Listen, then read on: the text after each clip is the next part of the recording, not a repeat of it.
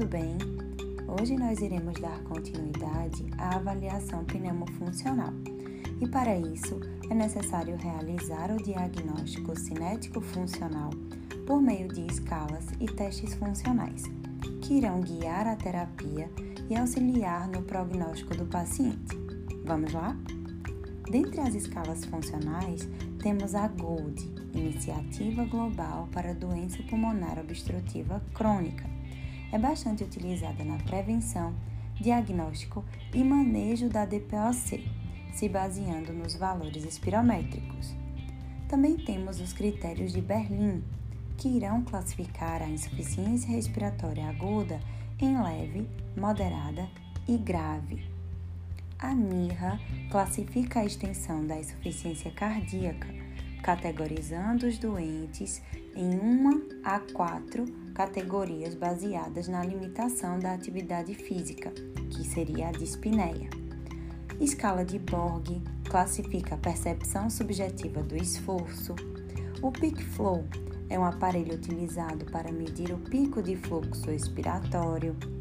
A manovacuometria é um teste simples, rápido e não invasivo por meio do qual a pressão inspiratória máxima, PI max, e a pressão expiratória máxima, PE max, são obtidas a fim de auxiliar na avaliação muscular respiratória.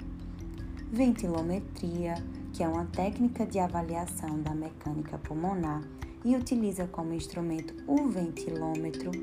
Com ele, checamos medidas importantes como a ventilação voluntária máxima, que reflete o grau de cooperação e esforço voluntário do paciente, e a capacidade do diafragma e demais músculos respiratórios.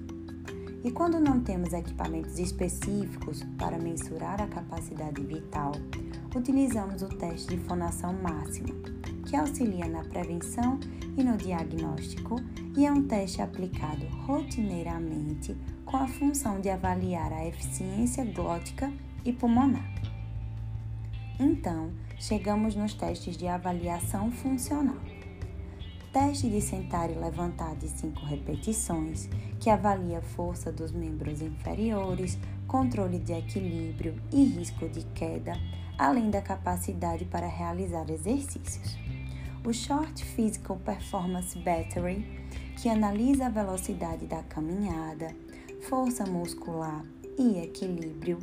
O Time Up and Go, ferramenta que também avalia a funcionalidade da marcha o teste de um RM, que é a quantidade máxima de peso levantada durante a realização de um exercício padronizado de levantamento de peso, e assim conseguimos prescrever uma carga individualizada para o treino. O teste de caminhada de 6 minutos, que avalia a capacidade de exercício em diversas situações clínicas, é considerado um exame simples e de fácil administração baixo custo operacional, é um teste submáximo e dinâmico e bem tolerado pela maioria dos pacientes. Então é isso, até mais!